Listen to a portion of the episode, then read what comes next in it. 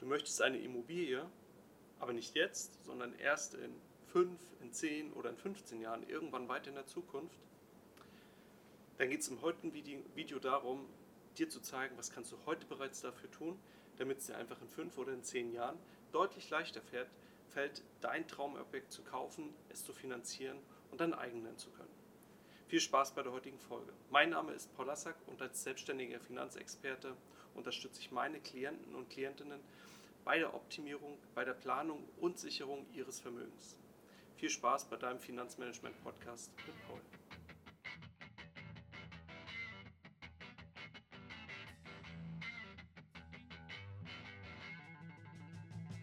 Für viele Menschen ist der Wunsch nach der eigenen Immobilie schon sehr früh da.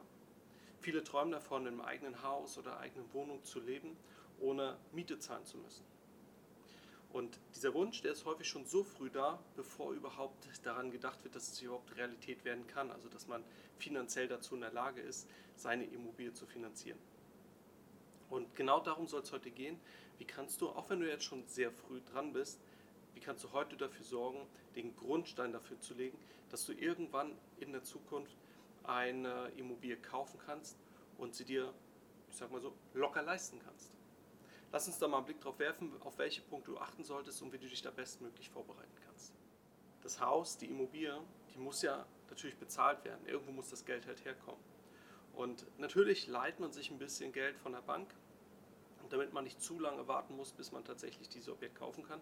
Man holt sich Fremdkapital ins Haus, aber es ist natürlich angebracht, schon mit Eigenkapital überhaupt zu starten. Und deswegen ganz klare Empfehlung, wenn du weißt, du willst definitiv irgendwann eine Immobilie haben, leg dir frühzeitig Geld zurück, auch wenn das Thema Immobilie noch weit in der Zukunft liegt. Ja. Fang nicht erst an, wenn das Thema konkreter wird und du schon auf der Suche bist. Dann hast du unter Umständen viel zu wenig Kapital, um damit äh, in das Investment der eigenen Immobilie zu starten, ähm, sondern du hast schon mal Kapital da, kannst damit äh, ne, den Beleihungswert optimieren und äh, ja, die Bank beeindrucken, dadurch vielleicht auch einen geringeren Zinssatz vereinbaren, sodass du weniger Zinsen zahlen musst. Ähm, hab einfach ausreichend Eigenkapital und fang deswegen frühzeitig mit an, wenn du sagst, du willst irgendwann eine Immobilie haben. Gleichzeitig im Zusammenhang mit Immobilien werde ich häufig gefragt, Paul, wie sieht es denn überhaupt aus mit Bausparern? Ähm, ist das nicht noch eine Möglichkeit? Grundsätzlich ein guter Gedanke, weil gerade bei einem Bausparer kannst du dir einen niedrigen Zinssatz äh, für die Finanzierung sichern. Ähm, aktuell sind noch so circa 1,25 Prozent, äh, ist das letzte, was ich gemacht habe, äh, möglich. Ist natürlich unschlagbar günstig im Vergleich zu den normalen Finanzierungszinssätzen, die wir jetzt aktuell halt haben, mit um die 4 Prozent, je nach Bonität. Ja, ist es natürlich sehr, sehr gut. Man muss aber nur eins berücksichtigen, und zwar ein Bauspardarlehen. Das muss innerhalb einer sehr kurzen Zeit, in der Regel 10 bis 15 Jahren, zurückgezahlt werden.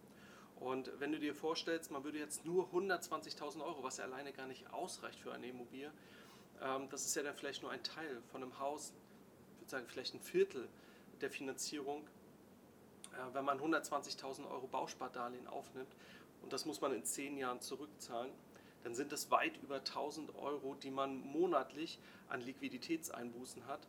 Und das belastet einen dann natürlich schon, einfach weil diese Rückzahlungsdauer sehr, sehr gering ist.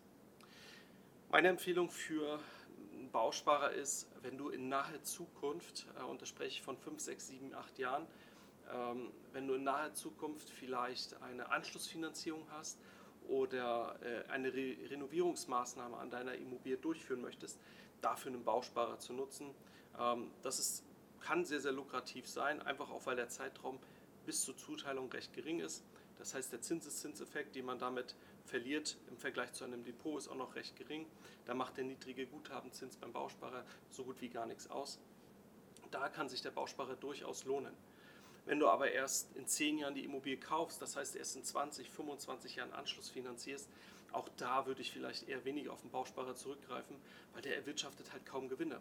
Dann würde ich eher da das Geld in ein Depot stecken, damit äh, Kapitalerträge erwirtschaften und nach 25 Jahren das Geld rauszahlen und damit das Ganze dann ähm, Anschluss finanzieren. Oder dann auf einen Schlag halt vielleicht schon zurückzahlen. Da hast du deutlich mehr Zinserträge als das, was du über, eine, äh, über einen niedrigeren Zinssatz mit, äh, mit einem Darlehen halt einsparen würdest. Darüber hinaus Wir wissen ja auch gar nicht, wie sich die, äh, wie sich die Zinsen am Finanzierungsmarkt entwickeln werden über diesen langen Zeitraum von 20, 25 Jahren. Da fließt noch so viel, so viel Wasser den Rhein runter, ja. da können wir noch gar nicht sagen, wo die Zinsen dann stehen werden. Was wir aber sagen können, über so einen langen Zeitraum kann man eine sehr gute Rendite im Depot erwirtschaften. Ähm, von 5, 6, 7 Prozent sind da durchaus machbar und damit halt einfach sehr, sehr lukrative Zinserträge erwirtschaften. Ähm, mit dem Geld effektiver umgehen, vor der Inflation schützen und deine Immobilie locker flockig am Ende des Tages Anschluss zu finanzieren. So, als, drittens noch als, so als, als Tipp, ähm, wenn du eine Immobilie kaufen möchtest, und das hast du schon so vor deinem konkreten Auge, habe ich, hab ich so einen Tipp für dich. Ähm, einmal, um dich an die vielleicht etwas höhere Finanzierungsrate zu gewöhnen, inklusive Instandhaltungsrücklagen etc., ähm, würde ich dir empfehlen, arbeite doch schon mal mit, mit, diesem, mit dieser potenziellen Finanzierungsrate. Das heißt, wenn du weißt, dass eine Finanzierungsrate beispielsweise von 2000 Euro auf dich zukommt, äh, tu heute schon so, als wenn du dieses Geld bezahlen müsstest. Bezahl deine Miete weiter von beispielsweise 1000 Euro und die Differenz dazu, die weiteren 1000 Euro, leg die doch einfach schon mal zurück und tu so, als wenn du damit auskommen müsstest. Weil nichts anderes wird dir dann später bei der Finanzierungs, äh, Finanzierung passieren, dass du mit dem restlichen Guthaben oder restlichen äh, Geld, was du im Monat zur Verfügung hast, auskommen musst. Positiver Nebeneffekt für dich ist, äh, wenn du jetzt schon mal tust, als wenn du diese Finanzierungsrate bezahlen müsstest und 1000 Euro beiseite legst. Diese 1000 Euro kannst du ja dann dafür nehmen, um deine Immobilie später anzuzahlen. Das heißt, äh, du hast einen doppelten positiven Effekt. Du gewöhnst dich schon mal an die finanzielle Belastung im Monat und du baust gleichzeitig auf der anderen Seite Eigenkapital auf, um damit deine Immobilie dann später zu finanzieren ja, in doppelter Hinsicht für dich ein positiver Impact auf deine Immobilie. Darüber hinaus würde ich dir auch empfehlen, ähm, dich jetzt schon mal auf das Thema Immobilienbesichtigung vorzubereiten. Ähm, nicht nur, dass du Erfahrung gewinnst, ja, äh, welche, also welche Typen Menschen sind dann dort vertreten, was macht einen guten von einem schlechten Immobilienmakler oder Maklerin aus, ähm, welche, mit welchen Leistungen kannst du dort dann rechnen, was ja, also wo, wo kannst du davon profitieren? Wie sind die Immobilienverkäufer? Wie kann man verhandeln lernen? Das Ganze würde ich schon im Vorfeld einfach trainieren und üben. Ist natürlich mit einem gewissen Zeitaufwand verbunden.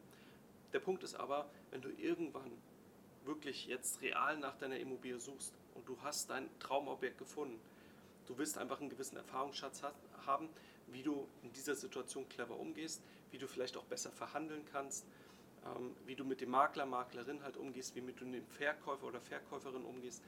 Du hast einfach einen Erfahrungsvorsprung und kannst den gekonnt in dieser Situation einsetzen und dann am Ende des Tages vielleicht deine Traumimmobilie zu einem Traumpreis zu bekommen. Ja? Also auch hier wieder, ähm, Erfahrung ist extrem wertvoll, um dich auf die Situation des Immobilienerwerbs vorzubereiten. Zusammenfassend kann man also sagen, äh, es ist wirklich einfach, sich auf den Immobilienerwerb vorzubereiten aber es ist nicht leicht, schon mit den finanziellen Fragen sich äh, auseinanderzusetzen, sich selber damit zu konfrontieren und ähm, ja, dieses Geld auch monatlich schon zurückzulegen. Das ist wirklich wiederum nicht, äh, nicht, nicht leicht. Ähm, das heißt, am Ende des Tages ist es eine Frage der Prioritäten. Wie wichtig ist es dir, irgendwann in Zukunft eine Immobilie zu guten Konditionen ähm, entspannt kaufen zu können? Ja, wie wichtig ist es dir? Und wenn es dir sehr wichtig ist, dann wirst du dich sicherlich auch jetzt gerne damit ähm, auseinandersetzen, dich auf diese Sachen vorzubereiten. Und wenn du sagst, hey, das hat gar nicht so einen hohen Stellenwert, naja, dann ist es auch gar nicht schlimm, wenn du das Ganze noch in die Zukunft schiebst. Und wenn du dazu Fragen hast, komm gerne auf mich zu oder geh auf deinen Berater oder Beraterin zu, um dich auf diese Situation vorzubereiten. Wenn du jetzt am Ende noch Fragen hast oder ein Thema hast, worüber ich in Zukunft mal eine Folge machen soll oder ähm, ja, wo ich darüber reden soll, was dich interessiert, dann schreib mir gerne eine Mail an podcast.paulassack.de oder geh auf meine Webseite paulassack.de und ähm, nutze dort das Kontaktformular, um mir mitzuteilen, hey, worüber ich meine Folge machen soll. Bis dahin wünsche ich dir eine gute Zeit, bleib gesund, pass auf dich auf, alles Gute für dich, dein Paul.